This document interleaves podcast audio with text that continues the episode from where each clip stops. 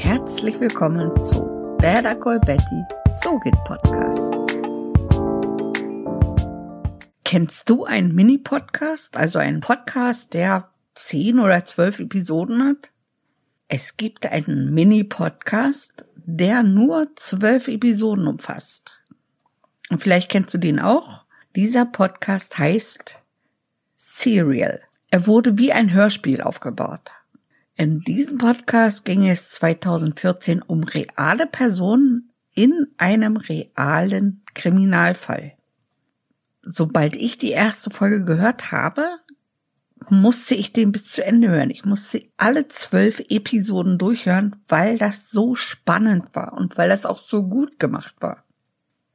Es ist das Zusammenspiel aller Faktoren, die diesem Podcast eine Traumquote von über 80 Millionen Downloads bescherte. Also überlegt nochmal. 2014 wurde dieser Podcast veröffentlicht mit zwölf Episoden. Und mittlerweile haben über 80 Millionen diesen Podcast gedownloadet. Was sicherlich an der begrenzten Anzahl der Episoden liegt, an der Spannung und an der guten Qualität. Und was sollst du jetzt damit anfangen? Starte deinen eigenen Mini-Podcast. Das ist gar nicht so schwer. Die Vorarbeit ist die gleiche wie bei einem, sagen wir mal, normalen Podcast-Start. Du überlegst dir, über welches Thema du reden möchtest, was deine Zielgruppe ist, wie lang die Episoden werden sollen, ob und wenn ja, welchen Jingle du brauchst, welches Cover du erstellen möchtest. Und bei einem Mini-Podcast kommt noch eine Frage dazu. Wie viele Episoden braucht dein Podcast? Deshalb mein erster Tipp. Lass dir Zeit. Auch wenn dein Podcast von kurzer Dauer ist, lass dir Zeit mit der Planung und Ausführung.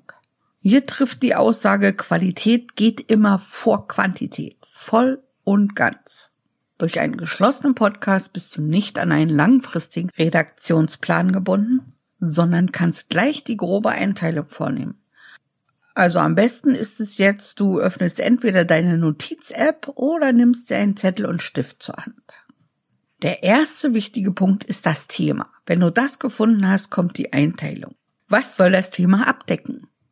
Nehmen wir mal das Beispiel mein Restaurant in Zeiten von Corona.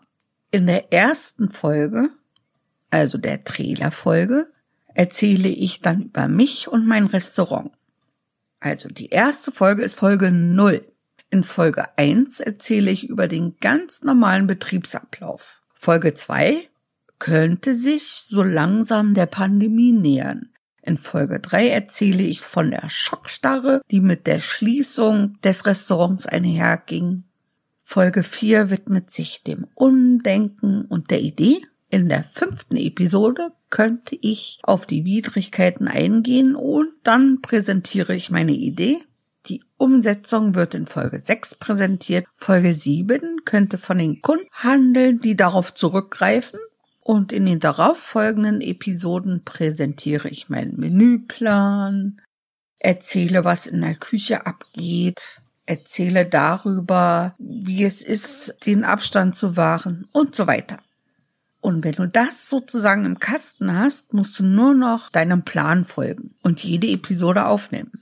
Dazu solltest du dir einen ruhigen Platz suchen, der wenig Halt.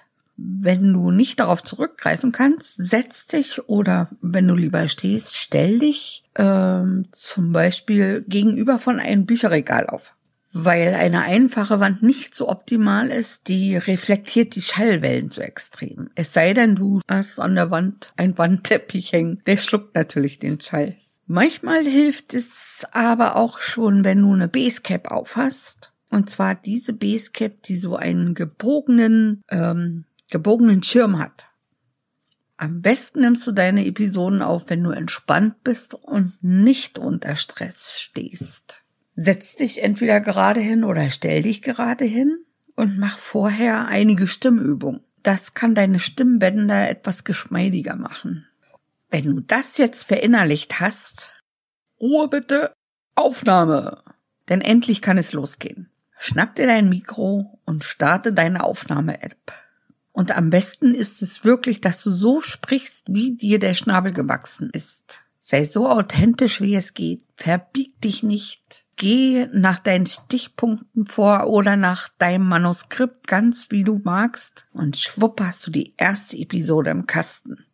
Wenn du richtig gut bist, nimmst du gleich alle Folgen auf. Das ist für deinen Flow besser und du kannst dich wahrscheinlich auch besser daran erinnern, was du in der Folge davor gesagt hast. Was du auch bedenken solltest, ist, dass du gleich noch das Intro und Outro mit aufnimmst. Dann musst du die Audiospur nicht separat nochmal schneiden. Deine Audiospuren kannst du in Audacity bearbeiten und als MP3 exportieren. Und jetzt Obacht, mit bearbeiten meine ich äh, zum Beispiel das Grundrauschen entfernen oder noch einmal den Equalizer rüberlaufen zu lassen, aber das nur im schlimmsten Fall. Denn eigentlich sollten die Einstellungen am Mikro so optimal sein, dass eine Nachbearbeitung nicht notwendig ist. Da fällt mir ein, was habe ich heute auf Facebook gelesen? Wenn shit in, dann shit out. Oder so ähnlich. Und es trifft zu. Wenn du deine Aufnahmen editiert hast und einen passenden Jingle gefunden hast, so du einen brauchst, startest du deinen Mini-Podcast bei dem Hoster deiner Wahl. Und den Intervall deiner Veröffentlichungen bestimmst du. Ob nun jeden zweiten Tag, alle zwei Wochen, jeden Monat einen, wie du magst.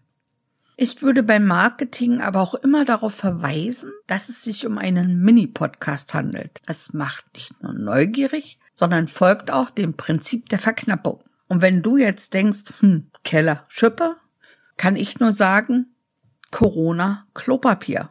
Dann erschließt sich dir vielleicht. Dein Mini-Podcast hat ja eine bestimmte Anzahl an Episoden. Und damit dein Mini-Podcast nicht in Vergessenheit gerät, empfehle ich in regelmäßigen Abständen Werbung dafür zu machen. Oder, was natürlich noch besser ist, du startest gleich noch einen Mini-Podcast. Du kannst allerdings auch an deine alten Folgen anknüpfen. Das haben schon einige gemacht. Denn Podcasten macht glücklich. Und das möchte ja jeder sein. Du hast etwas zu sagen. Sag es mit einem Podcast. Bleib hervorglänzen. Bye.